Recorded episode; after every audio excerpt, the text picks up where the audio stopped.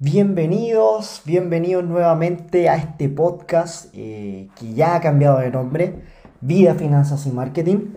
Episodio número 17. Hemos estado eh, un tiempo fuera de grabaciones, fuera, fuera de estar, digamos, haciendo este contenido, este tipo de contenido en podcast, en audio, que, tanto me gusta hacer, pero sin embargo por, por temas eh, bastante personales, eh, situaciones que se han dado en este último tiempo, ya finalizando el año 2021. Eh, no he tenido el tiempo de poder sentarme a poder hacer un buen contenido, a, poder entregarles información de valor que les pueda ser útil y, eso, eso la verdad toma tiempo, es, es un trabajo que, me lo tomo bastante en serio y no, no me gusta sentarme aquí en mi oficina a grabar cualquier cosa. Es por ese motivo, bueno, eh, que de todo, de, todo, de todo lo que les comento que he tenido que hacer, eh, eh, por ahí he tenido un cambio de casa, también he, estado con, con, algunos proyectos en mente y como, bueno, las personas que me conocen saben que yo también trabajo para un conocido banco acá en Chile. Me dedico al, al tema de inversiones, soy consultor de inversiones y bueno, todo eso toma tiempo. Eh, de un tiempo a esta parte hemos vuelto a trabajar en forma presencial en, las oficinas de, la banca.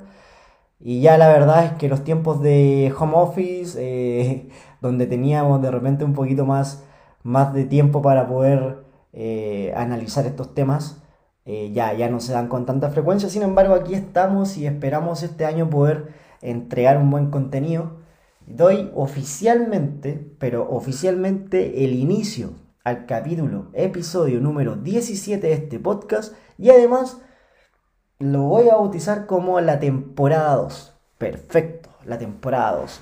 Y bueno, este tiempo eh, en el que, he estado fuera de, del podcast, me, he puesto de repente a reflexionar y, de repente un poco, un poco molesto conmigo mismo por no tener el, tiempo y no poder de repente hacerme el tiempo para poder grabar y poder trabajar en esto.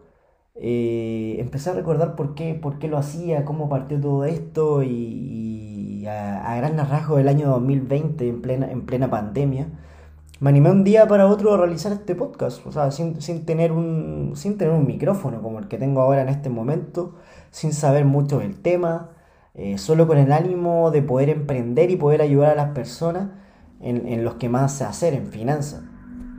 Y entre paréntesis, el tema del podcast, la verdad, eh, salió de una conversación por, por Discord con, con, con, con amigos míos del colegio de muchos años y no sé, recuerdo esa conversación, dijimos hagamos un podcast y bueno, finalmente eso no, nunca pasó, pero, pero lo pensé y dije, ¿por qué, por qué no lo hago yo solo? En, en, lo que más sé hacer, en lo, en lo, que más me gusta, que es finanzas, ya que a mis 31 años de edad he tenido experiencias laborales, experiencias de vida en torno a las finanzas que quería transmitir también eh, a todos ustedes. Soy un convencido que todas las personas tenemos algo que enseñar algo que transmitir a los demás. Sin embargo, no todos se animan, no todos nos animamos a entregarlo fuera de lo que es nuestro círculo social. De hecho, en algunas ocasiones ni siquiera, ni siquiera se llega a eso.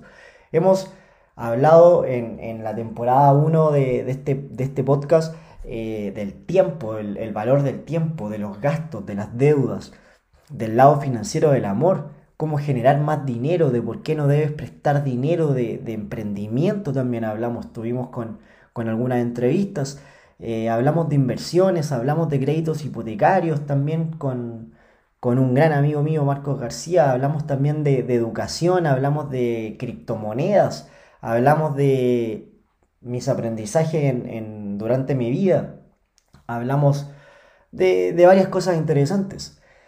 Y bueno, hoy me quiero centrar eh, más que nada en, comenzar esta, esta, temporada 3 haciendo o comentándoles un poco lo que vengo viendo eh, en los mercados, eh, lo que vengo viendo durante ya lo que es el fin del, año 2021 y lo que es ya el comienzo del 2022 y ya, bueno, prácticamente ya, estamos en el mes de marzo y se nos viene digamos, encima un año en lo financiero un tanto, no sé si decir complejo, pero un, tanto confuso. Eh, estoy viendo los mercados hoy día con, bastante, bastante confusión. Eh, bueno, como ustedes saben, yo soy chileno. Eh, acá en Chile tenemos nuevo presidente, tenemos una constitución que se está que se está, digamos, redactando para poder en algún momento llegar a ser o no aprobada, ¿ya? Eh, lo cual trae bastantes movimientos, bastantes eh, incertidumbres a los mercados, a las personas. Hemos visto bastante flujo de capitales también en, en lo que va de este año 2022, principalmente a Estados Unidos. Y y por otro lado también en Estados Unidos están pasando eh, una serie de cosas como, como por ejemplo lo, lo, que, lo, que, lo que más he estado, digamos, mirando en el último tiempo, ya comenzando este año 2022, empecé a ver el tema de mm, la inflación a nivel mundial y principalmente, bueno, en Estados Unidos, como pudimos ver el dato, 7% eh, de inflación anual, la más, la más alta en no me acuerdo cuántos años, pero en, harto tiempo. Eh, el tema de las cadenas de suministro, los también llamados cuellos de botella, eh, son parte importante de lo que viene sucediendo y de cómo también afecta a los mercados, a los mercados globales, a los mercados en Estados Unidos, a los mercados en Chile. Eh, cómo, cómo, afecta nuestras inversiones, si es que por ahí tenemos alguna posición en, en estos lugares. ¿ya? Por otro lado, también tenemos la FED, la Reserva Federal, que se ha, que se, que se ha vuelto bastante noticiosa, se ha vuelto importante. Eh, siento que hoy los mercados y las personas están mucho más pendientes de, esperar qué va a decir el, presidente de la Reserva Federal en Estados Unidos, que en este caso es Jerome Powell. Eh, ¿cómo, cómo, se viene el tema de las tasas de interés también en Estados Unidos? Y como todos sabemos también, el tema de eh, la cantidad de dólares que se imprimió durante el año 2020-2021 por, eh, por los temas lógicos que todos sabemos que es la, pandemia del COVID-19. Entonces todo esto ha generado una, una, serie de, efectos en la economía, en, la inversión, en los mercados, que, nos está trayendo principalmente eh, inflación. Y la inflación, como ustedes saben, y yo la llamo en, mis publicaciones en, el Instagram, es el, detractor más silencioso, el destructor más silencioso de, tu riqueza, de tu dinero. Entonces tenemos que tener mucho cuidado cuando, cuando en nuestro país o en, o, en, la principal economía del mundo, en este caso Estados Unidos, se está produciendo ese, ese nivel de inflación que no, es usual. Eh, en, Estados Unidos el, nivel que, se espera es de un 2% por parte de la, de la Fed. ese es el trabajo de la Fed, mantener en orden la, la, inflación, mantenerla no más allá del 2%. Acá en Chile el Banco Central la, debe tener eh, no en más allá del 3%. Ese es el, es el rango meta que manejan estos bancos centrales. ¿ya? Ahora, eh, vimos un rally tremendo, tremendo, tremendo, tremendo en las bolsas, principalmente eh, en Estados Unidos, ya donde, donde yo principalmente tenía posiciones, donde principalmente mis clientes también tienen posiciones ahí.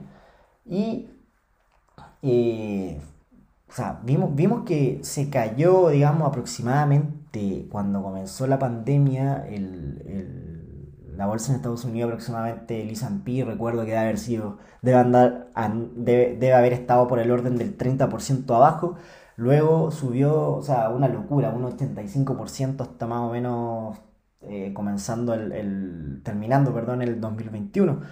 Pero comenzamos con el año 2022 con, con bastantes bajas, principalmente por, por el dato de inflación y por lo que todo eso supone a que eh, la FED en Estados Unidos tendría que subir las tasas de interés en forma un poquito más, más acelerada de lo que se tenía previsto y por otro lado terminar con el taper que básicamente son los estímulos, terminar con los estímulos eh, que es que la compra de bonos, por ejemplo, eh, de, diversos instrumentos financieros, para darle dinamismo a la economía. En este caso, lo que, lo que se pretende hacer con un alza de tasa es quitarle dinamismo, eh, eh, disminuir el consumo y con eso eh, poder frenar un tantito la, la inflación. Sin embargo, con toda la liquidez que existe en Estados Unidos después de esa cantidad de dólares que se que fue impreso por, por, por, por, por, el COVID-19 principalmente, porque había, había, que entregar, había que entregarle dinero, había que entregarle dinero a las personas. Eh, cosa que también sucedió en, en, países latinoamericanos, o sea, yo les puedo contar el caso acá en Chile, eh, también se generó durante la pandemia, eh, se generó bastante liquidez en el país, se generó lo, que, lo, que, lo que llamamos aquí los retiros de la AFP, ¿ya? Eh, retiros de dinero que estaban destinados como ahorro obligatorio para las pensiones, sí, se, se, pudo rescatar. Se hicieron, hasta el momento llevamos tres retiros del 10% de, ese, de, de, esos dineros ahorrados obligatoriamente. O sea, la liquidez, que, la liquidez que se generó por eso y además por todo lo que implica las ayudas gubernamentales, eh, fue una locura. Inmediatamente eso se, se tradujo en, en inflación Ah, por ahí andan, andan mis gatos eh, jugando y creo que, creo que se escucha, pero bueno. Seguimos con, con, con, con el tema de la inflación y como les decía, eh, principalmente el, trabajo de los bancos centrales es, poder eh, manejar y, mantener, mantener lo, más controlado posible este tema. Entonces, cuando vimos esa inflación en Estados Unidos, inmediatamente eh, empezó, bueno, y además de la inflación, se, empezó a especular de que la Fed tenía que ya subir tasas y, terminar con el taper. Eso provocó inmediatamente caídas en la bolsa, ¿ya? Caídas que se mantuvieron constantes durante el mes de enero y ya durante el mes de febrero, con algunas volatilidades también, ¿ya? Eh, por ahí se habló de una junta de emergencia por parte de la Fed que finalmente pasó bastante desapercibida. Eh, por otro lado, eh, se empezó a hablar un poquito del tema de Rusia con Ucrania, que es lo que ya está de moda por estos días. Básicamente, ¿qué, es lo que, es lo que pasó con, con, Ucrania? ¿Qué es lo que sucede ahí con Rusia? Ya saltándonos un poco de, de ya, o sea, más que nada yendo en forma cronológica durante los durante este año 2022 lo que ha pasado. O sea, lo, primero que afectó a los mercados fue el tema de Estados Unidos, eh, que recién les, acabo de comentar. Y ahora lo que está afectando a los mercados, básicamente lo que está pasando con Rusia y con Ucrania. ¿Qué es lo que pasó? ¿Cómo, cómo partió todo esto? Básicamente eh, Rusia eh, tenía sus tropas en, en, las fronteras, ¿ya? Lo cual empezó obviamente a llamar, a llamar la atención. Eh, y finalmente, el, no recuerdo la fecha, pero la, semana pasada, por ahí la, última semanita de, de febrero, ya Vladimir Putin, el presidente de Rusia, reconoce a Donetsk y a Lugansk eh, como lugares independientes de Ucrania. O sea, inmediatamente resultó eh, en, una, en una respuesta negativa por parte de la, de la autoridad en Ucrania, ¿ya? Eh, además, por otro lado, otro de los conflictos que, que, hace rato tiene, tiene, digamos, distanciado a Ucrania con Rusia es el tema de que Ucrania, eh, los políticos en Ucrania o el presidente en Ucrania quería ser parte de la Unión Europea, también quería ser parte de OTAN.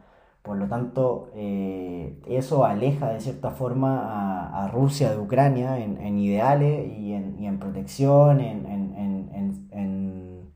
O sea, ya, ya prácticamente Rusia se tendría que olvidar de, de, de, cualquier tipo de ambición que tuviera con, con Ucrania.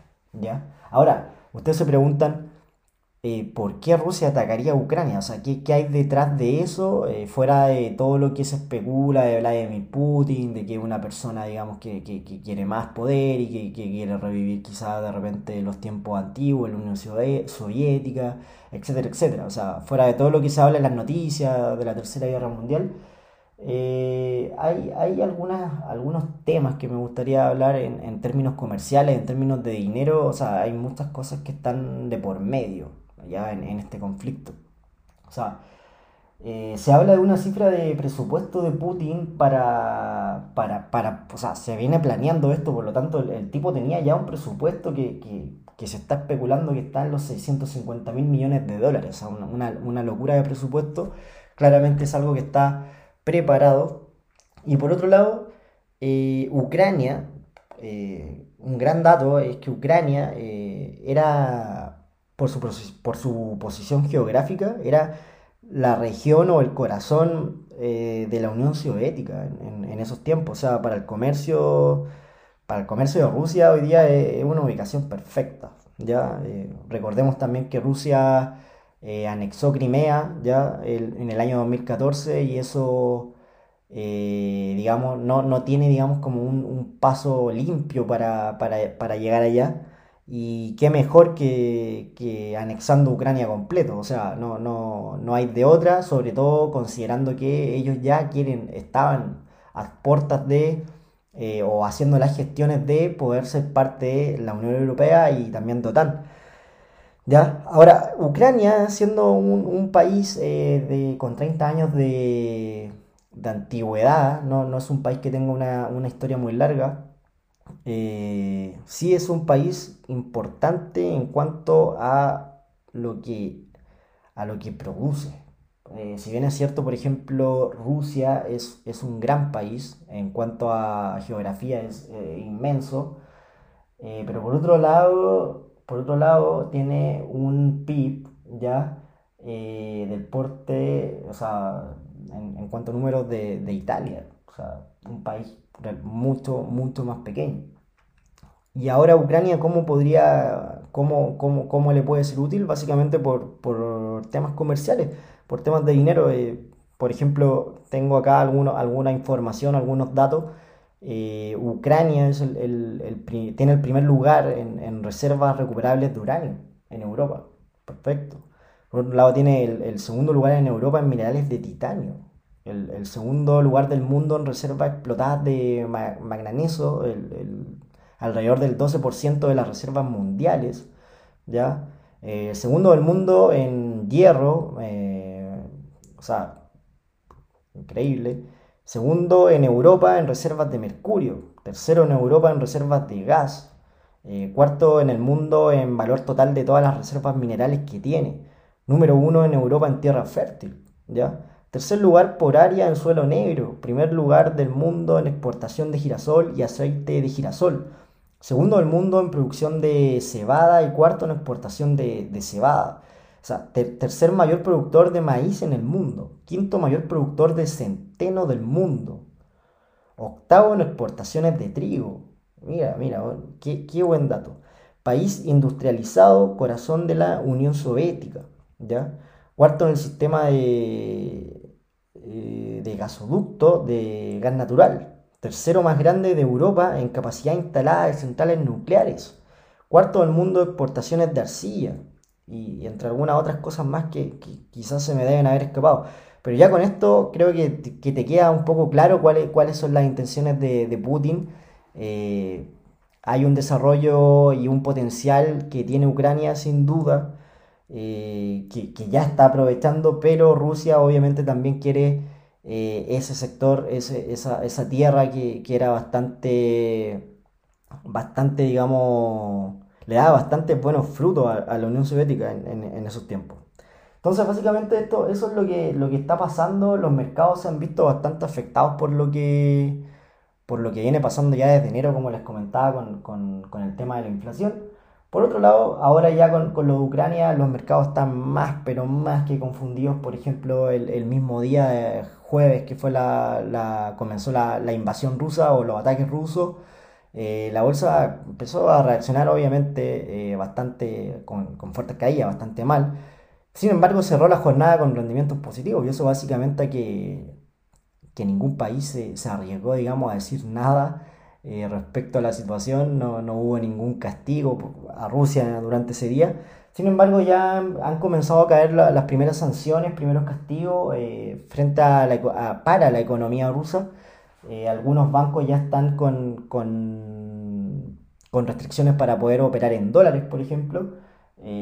algunos bancos han quedado fuera del, del SWIFT, Ya, no, no todo Rusia, entiendo, entiendo que no todo Rusia aún, pero sí algunos bancos, lo cual eh, obviamente dificulta todo, todo lo que es operaciones en dólares. Ahora, ojo con eso, que dentro de ahí hacemos un paréntesis, hacemos un gran paréntesis porque Estados Unidos, o sea, ¿qué tanto le conviene a Estados Unidos poder sacar, del, sacar del, SWIFT a Rusia, siendo que, o sea, no recuerdo el número exacto de, de petróleo que le compra, pero es una cantidad no menor. Por lo tanto, o sea, no, no tendría que dejar de comprar eso. Y ahí ya también eh, se, complica por otro lado Estados Unidos. Si también si lo deja, si lo deja fuera del SWIFT, por otro lado, eh, Rusia diría, tendría que buscar otra forma de eh, hacer sus transacciones o sus transferencias, digamos, interbancarias internacionales. Y es ahí donde puede aparecer China y decir, ok, ven para acá, Rusia, no te preocupes, yo ocupa mis bancos, ocupa mi sistema de transferencias, no te preocupes, yo te apoyo. imagínense lo que eso, lo que eso, eh, o sea, imagínense la ampolleta que se le prendería, digamos, a otras naciones diciendo, oye, estoy fuera del SWIFT, no pasa nada, está China. Eh, es algo que eh, difícil de creer en algunos casos, pero sí puede pasar, puede pasar. Y por otro lado, bueno, eh, no solamente está China, sino que también están las criptomonedas, está Bitcoin, eh, que puede ser un, en el futuro puede ser importante Bitcoin, pues ojo con eso, Bitcoin puede ser importante porque es un sistema descentralizado de, de, dinero, ¿ya? No, no, depende de ningún banco central, eh, tiene una reglamentación clara obviamente dentro de su sistema de blockchain, pero eh, podemos transaccionar sin ningún problema en cualquier lugar del mundo, con cualquier persona o con cualquier entidad. Entonces, ojo con eso. Ojo con lo que le podría llegar a pasar a Estados Unidos y, con el, con, y, al dólar con, con, el hecho de poder dejar fuera del SWIFT a, a Rusia. Países que han estado fuera del SWIFT, eh, básicamente Corea del Norte, Irán, eh, me parece que Cuba igual, y bueno, podría ser ahora Rusia, Así que están fuera de este, de este sistema de transferencias internacionales. Los mercados eh, siguen reaccionando porque eh, hay un miedo en cuanto a lo que está pasando con los ataques rusos que se han puesto un poquito más violentos en, los últimos días. Ya ha, muerto, han, muerto gente, han muerto niños, están atacando civiles y eh, los medios ya lo están denunciando. Y eso está generando algunos, algunos, algunos miedos en los mercados también. Pero bueno, no sabemos lo que va a pasar con eso todavía. Eh, ¿Qué recomendación les puedo dar? ¿Cómo nos podemos aprovechar, digamos, de, esta desgracia? Eh, inversión, por ejemplo, en algún índice de petróleo, en algún índice del oro, como hemos visto, trigo, podrían ser algunas buenas inversiones. Eh, mientras tanto, ya que hemos visto que han tenido una alza sostenida eh, en, lo que va de, esta, de, esta, de este conflicto, básicamente que día tras día, eh, día tras día se, la incertidumbre genera que, estos activos inmediatamente aumenten de valor debido a que ya probablemente sean mucho, pero mucho más escaso por todo lo que está pasando. Petróleo, entonces, como les decía, eh, oro, bueno, oro básicamente porque todos lo toman como un refugio. Y, eh, por ejemplo, eh, como les decía recién acá, Ucrania tiene, es uno de los principales, donde lo dejé, por acá, por acá, por acá, era trigo, si mal no recuerdo si mal no recuerdo, era trigo, perdón, maíz, tercer mayor productor de maíz en el mundo. O sea, ahí, ahí está, ahí está. O sea, imagínate. Todo lo que es commodity, materia prima, eh, podría ser una buena, una buena forma de, aprovecharse de, esta desgracia, de este momento en, los mercados. Ahora, obviamente hay que estarlo monitoreando porque todo esto puede cambiar, puede, puede, puede cambiar de un momento a otro. ¿ya? Y bueno, cuando las bolsas caen o los mercados caen por, estos efectos, por estas cosas, por, estos acontecimientos, mejor dicho, Eh, claro, vemos, vemos que hay mucha incertidumbre, vemos que hay mucho temor por las caídas, sin embargo, eh, aprovechar los precios bajos si todavía no tienes posiciones o si tienes más liquidez, tienes más dinero para comprar más, yo creo que podría ser una buena alternativa. O sea, encontrar cuál es el punto más bajo que, creemos que pudiese llegar, y eso ya es bastante personal, y comprar más, comprar más eh, para poder esperar y obviamente que sea una inversión de largo plazo. No vamos a esperar que los activos suban en un mes, ¿ya? Pero eso no, probablemente no va a pasar. Pero sí, entre 5, 6, 7 años, ¿por qué no? ¿Por qué no podría llegar a ser una buena inversión si es que tiene esa liquidez, ese dinero que básicamente no te importa y que lo piensas ocupar en, el futuro? Eh, ¿Qué otro tema les quería conversar hoy día antes de terminar? Ya, ya me, estoy alargando mucho, llevo 25 minutos conversando. Eh, Bitcoin. Quiero terminar con Bitcoin. ¿Qué, ha pasado con... Eh, últimamente le estoy, le estoy hablando de Bitcoin porque la verdad yo el año pasado no, me había metido tanto en el tema. Ahora ya estoy invirtiendo en, algún, en, algunas cripto, principalmente Ethereum y Bitcoin. Eh, es un tema bastante interesante, la verdad, bastante interesante. Yo les recomiendo que, si tienen tiempo se, se, metan a estudiarlo. creo que estas, este, sistema, digamos, de blockchain va, a traer, digamos, una revolución tremenda en, un tiempito más. Ya lo está haciendo en algunos casos. Hay empresas grandes que están recibiendo eh, Bitcoin y criptomonedas como sistema de pago. Eh, también tenemos otra que se está haciendo bastante famosa que es Solana.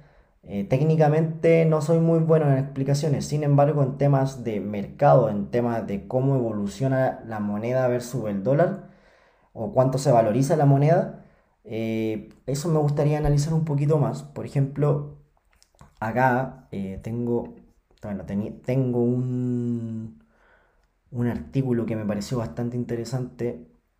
Como podemos ver, dice, luego de la invasión de las bolsas, eh, luego, luego de la invasión, perdón, las bolsas de todo el mundo experimentaron caídas, ya algunas realmente pronunciadas.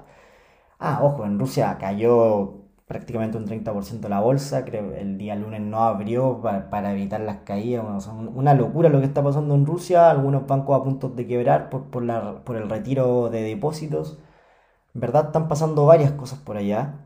Eh, el S&P 500 cayó ese día solamente un 3%, ya solamente un 3%. Ahora, ¿qué pasó con Bitcoin? Bitcoin cayó aproximadamente un 10%, eh, llegó hasta los 34.400 dólares, eh, luego se recuperó, llegó al día siguiente a los 39.000 y hoy día ya en este momento de grabación, que es 2 de marzo, bueno, entre el primero y 2 de marzo porque estamos en la madrugada, estoy, grabando de madrugada para que vean. Eh, ya están los 44.000. O sea, increíble cómo se recuperó inmediatamente Bitcoin. Ojo, que eso podría ser una lectura de mercado bastante importante. Ahora, ¿por qué? Eh, no es primera vez que, sucede esto, ¿ya? Eh, las bolsas son extremadamente sensibles a acontecimientos de este tipo. Cuando las bolsas caen significa que los inversionistas están suponiendo que las empresas generarán menos ingresos en el futuro y como consecuencia el valor presente de las acciones tiene que caer. Lo mismo con, los metales, lo mismo con, las cripto también. Entonces, por ejemplo, si nosotros recordamos cuando se declaró el COVID una pandemia, las bolsas cayeron un 30%, como le había comentado. Bitcoin cayó aproximadamente el 50%. Eh, era un mar de sangre, la verdad, en los mercados. Pero lo que vino a continuación fue muy inesperado. O sea, Bitcoin subió un 300% luego de eso. Increíble, una locura. Entonces haber vendido en ese momento habría sido una espantosa decisión. Resulta ser que los mercados generalmente reaccionan en exceso. Eso ya lo hemos visto en varias ocasiones en, el último tiempo, sobre todo después de la pandemia. Los inversionistas no tienen tiempo de dimensionar el impacto real de una noticia, por lo que las evaluaciones son precarias en el mejor de los casos, pero además se suma una eh, urgencia por reaccionar intentando anticiparse a los demás. Entonces esto resulta en que nadie tiene tiempo para pensar correctamente. Simplemente reaccionan y ya. Ahora, ¿qué podemos esperar? En el corto plazo Bitcoin sigue siendo más volátil que las bolsas tradicionales, eso es un hecho. Ante noticias como esta, su precio se mueve en la misma dirección, pero en una mayor magnitud. eh, un fenómeno esperable da todavía su inmadurez. O sea, eso, eso es lógico. Ya Bitcoin es un, dentro, comparado con, con, los instrumentos tradicionales, obviamente mucho más inmaduro. Eh, en el largo plazo, por otro lado, tenemos que evaluar qué impacto tiene esto para la tecnología. ¿El protocolo está en riesgo? No. ¿Su utilidad se ha visto alterada? Posiblemente. Ahora, ojo con esto. ¿Qué tienen en común Rusia, Ucrania y Estados Unidos? Respecto a Bitcoin. Los tres países han hablado de regular Bitcoin en menos de un mes. Ojo con eso. Mientras Banco Central ruso fue históricamente contrario a la criptomoneda, ¿ya? el presidente Putin, en un, en un movimiento súper inesperado, decidió regularlas para que sean legales dentro del país. Ojo con eso. Por su parte, Ucrania legalizó completamente la criptomoneda y su compraventa hace menos de un mes. Estados Unidos finalmente decidió hace algunas semanas estudiar en profundidad el impacto de las criptomonedas en el marco tecnológico para implementar una moneda digital de banco central o una especie de dólar digital, todo con el fin de crear una regulación transversal. Recordemos que en Estados Unidos hay empresas de criptomonedas que transan en bolsa y otras que incluso tienen licencia bancaria. Entonces, por ejemplo, es tan solo una, ¿Será tan solo una casualidad que en medio de la tensión y antelación a la guerra los dos países involucrados hayan creado espacios normativos y a su vez Estados Unidos se prepare a supervisar y realizar seguimientos? No lo sabemos, pero parece improbable. Rusia podría estar viendo el potencial de Bitcoin como medio para transferir valor en un contexto donde Occidente lo excluye de la banca internacional, como hayamos conversado. Ucrania podría ver a Bitcoin como un mecanismo descentralizado que le permita a su población interactuar económicamente en caso de que Rusia ataque a su sistema financiero. Estados Unidos pareciera no querer quedarse fuera de una tecnología que podría estar siendo adoptada por necesidad. Hoy, uno de cada cuatro norteamericanos eh, se dice que tiene algún tipo de exposición a Bitcoin y parece que y, parece de pero orgullo que el actual dueño del estándar monetario global quiera una porción de este nuevo estándar. Ojo con eso. Bitcoin podría haber una adopción estatal empujada por la necesidad de participar de un nuevo orden económico. Sí, por supuesto, podría ser en un mundo donde la confianza en los ejes políticos, por ejemplo, en las instituciones, en la economía es cada vez más tenue conectarse a un sistema financiero que, por dilema del prisionero, podría terminar siendo el preferido. Parece lo que debemos hacer, el costo de hacerlo tarde puede ser demasiado caro. Bitcoin es seguro por el momento. El análisis nos dice eso. Con esto en mente, el largo plazo de Bitcoin parece súper firme. No lo sabemos, pero es la interpretación que podemos extraer de todo esto que estamos viendo. Y con eso me gustaría terminar el episodio de hoy Sé que di mucha información, quizás me enredé en algún momento, pero eh, cualquier duda me escriben, no hay ningún problema, ahí estamos tirando contenido por Instagram constantemente.